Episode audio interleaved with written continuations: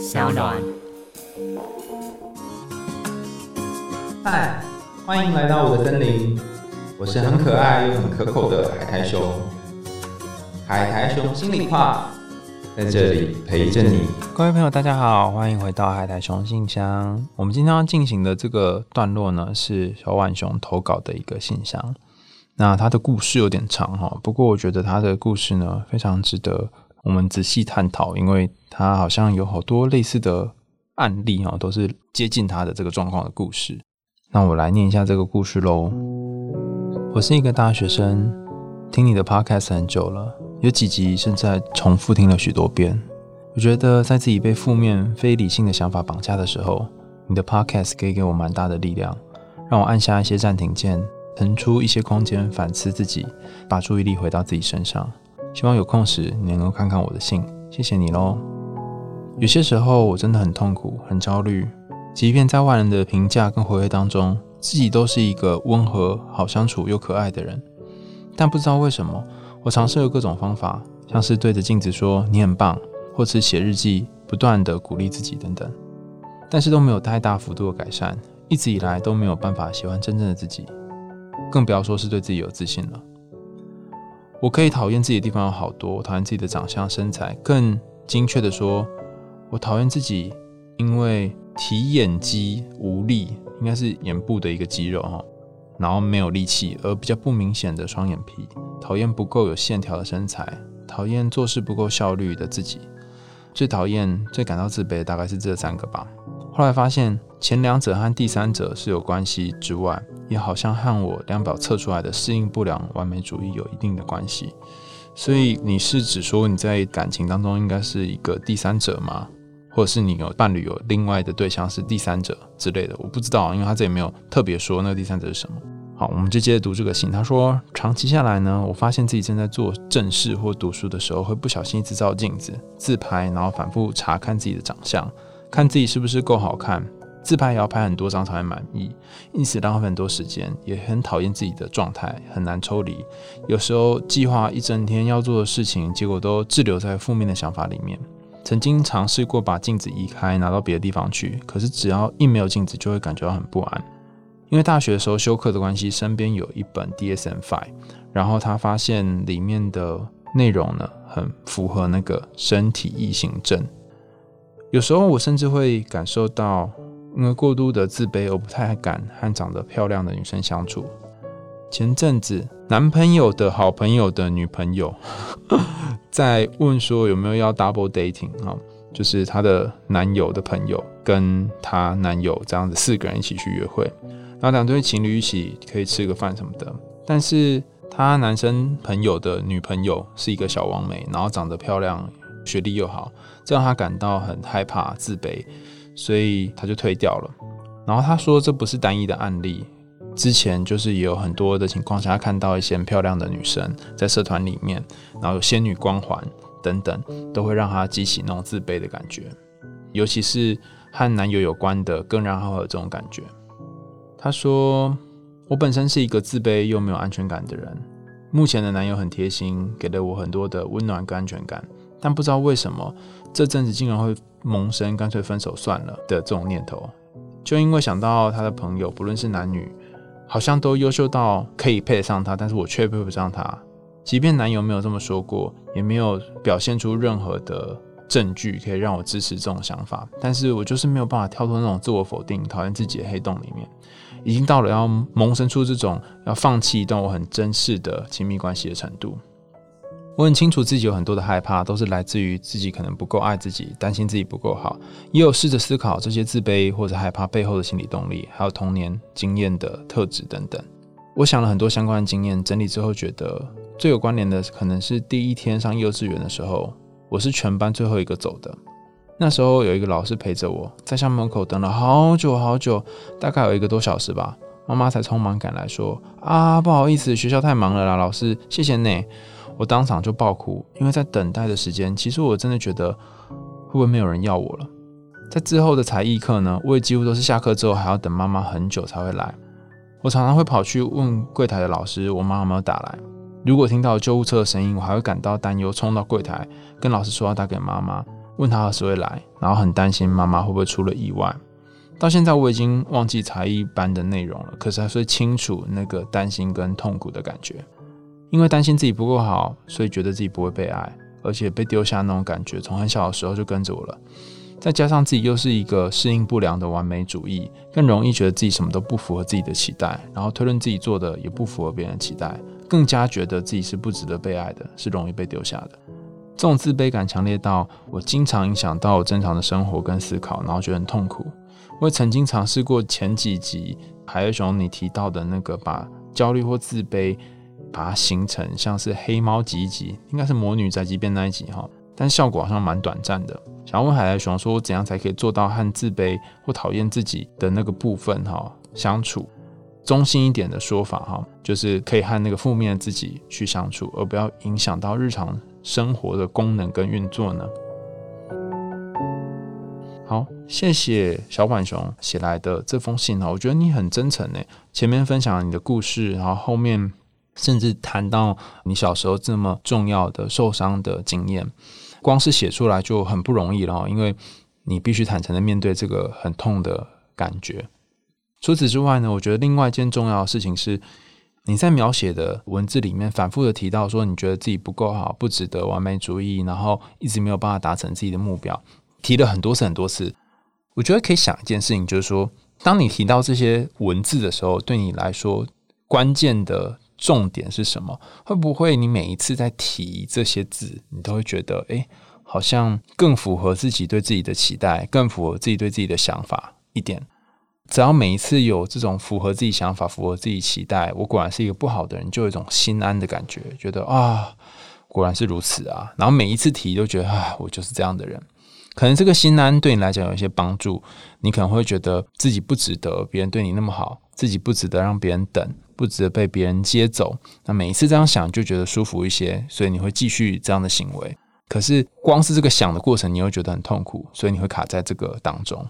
那我们回到故事的开头哈，其实上一集提到那个公主变成猫的故事，其实是要谈一个人他有在生活或是生涯当中有那种落后的感觉。我我好像总觉得我赢不过别人，或是比不上别人的这种感受，然后我没有在我这个年纪。做我该做的事情，其实也跟你的正头哈镜头有点像，就是哎，好像我总是没有办法喜欢自己，总是输别人一截等等。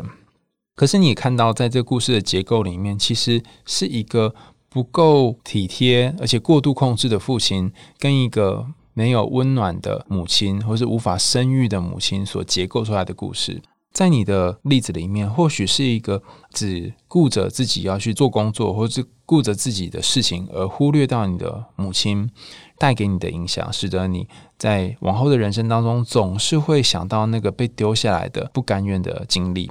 但我觉得不能把问题都怪在原生家庭或是小时候的生活当中，或许那是你不安的起点。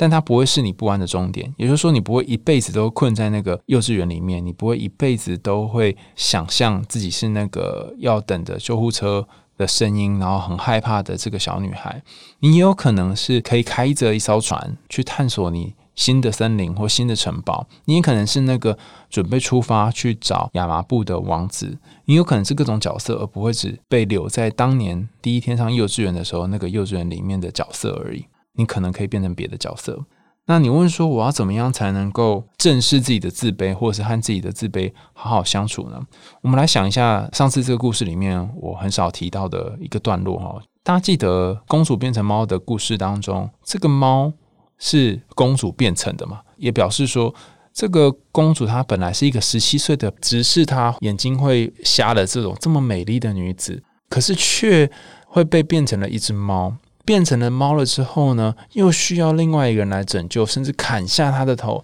砍下它的尾巴，才能够变回人的形状。这是多么悲哀的一件事啊！甚至这么漂亮、这么漂亮的女子，她已经遗忘了自己的形状，亦要等到别人来救赎她，才有可能可以变回原本的美丽的少女的形状。但别忘记了，这个猫女呢，她其实很有智慧的，很技巧性的用一些方法来达成她的目的。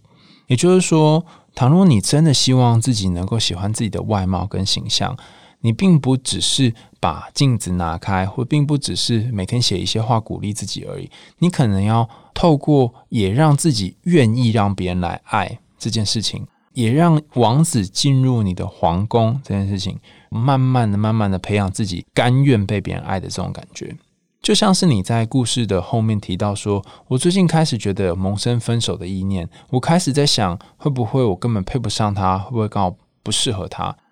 啊，容许我在这里问你一个问题啊，你觉得那只皇宫里面的猫咪，就是这个猫女，她会觉得自己配不上人类的王子吗？她会觉得自己只是一只猫而已吗？她会觉得自己可能不配一个国度的王子带回去吗？她可能会这样想。但他有一个更长远的抱负，是他想要变回人。为什么呢？就像我们之前谈的有一集《豌豆公主》一样，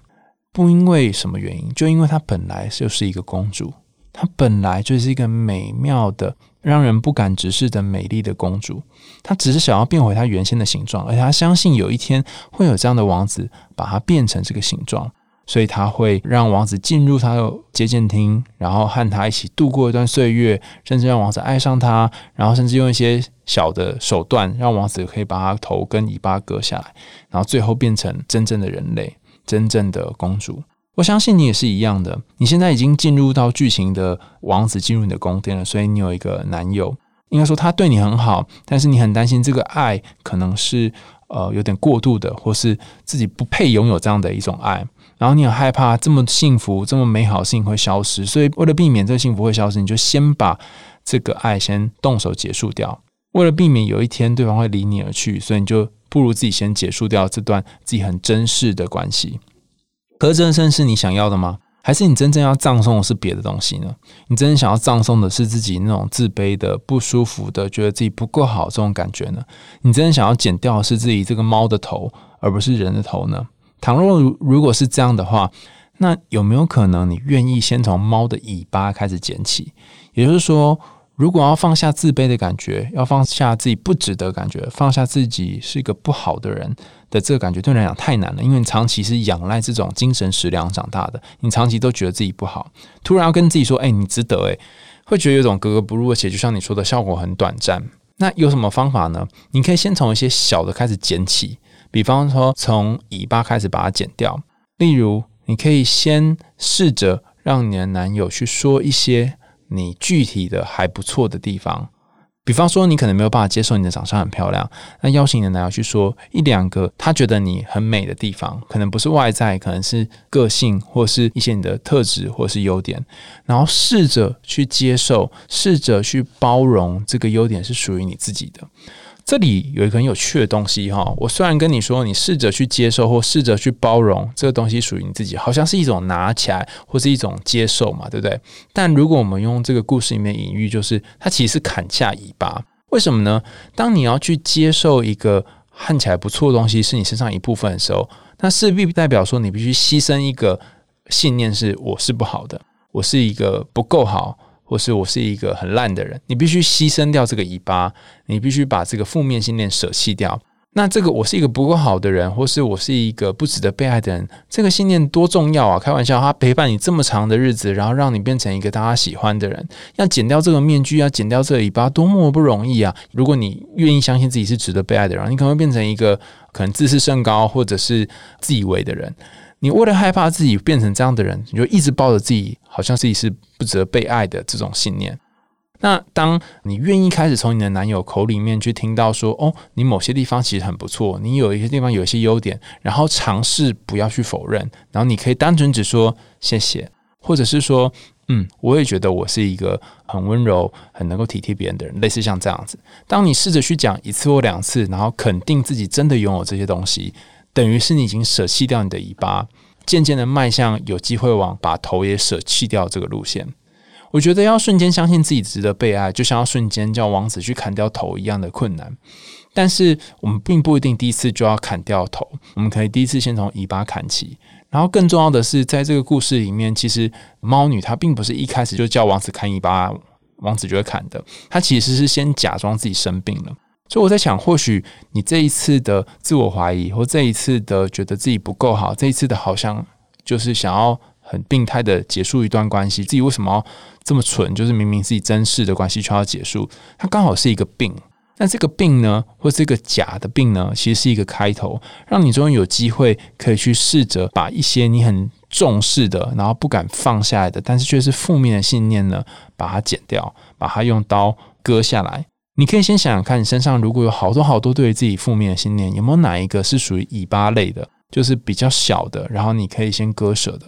先从这个地方开始割舍起。比方说，觉得自己长得不漂亮，可能是很核心的一个想法。那觉得自己身形不够有那个线条，可能也是一个核心的想法。但有没有一些比较边缘的？例如说，觉得自己可能不够温柔，诶，这个可能还好。那你就可以先从这里先改善起，相信自己是够温柔的，相信自己是个性很温和的，先承认自己这些部分，然后慢慢慢慢再去让核心，也就是你所谓的身体的部分、身体形象部分，来认可自己的形象，然后来觉得自己说，哎，自己好像也长得还可以，还不错。在每一次你的伴侣称赞你、鼓励你、觉得你很好的时候，你可以虚心的，然后说谢谢，不要太快的去拒绝对方，或太快把那个对方的称赞给推掉。因为当你推一次、两次之后，对方可能会觉得，哈，你这个人怎么这么难取悦？我想说点什么，然后你都会很快的拒绝我。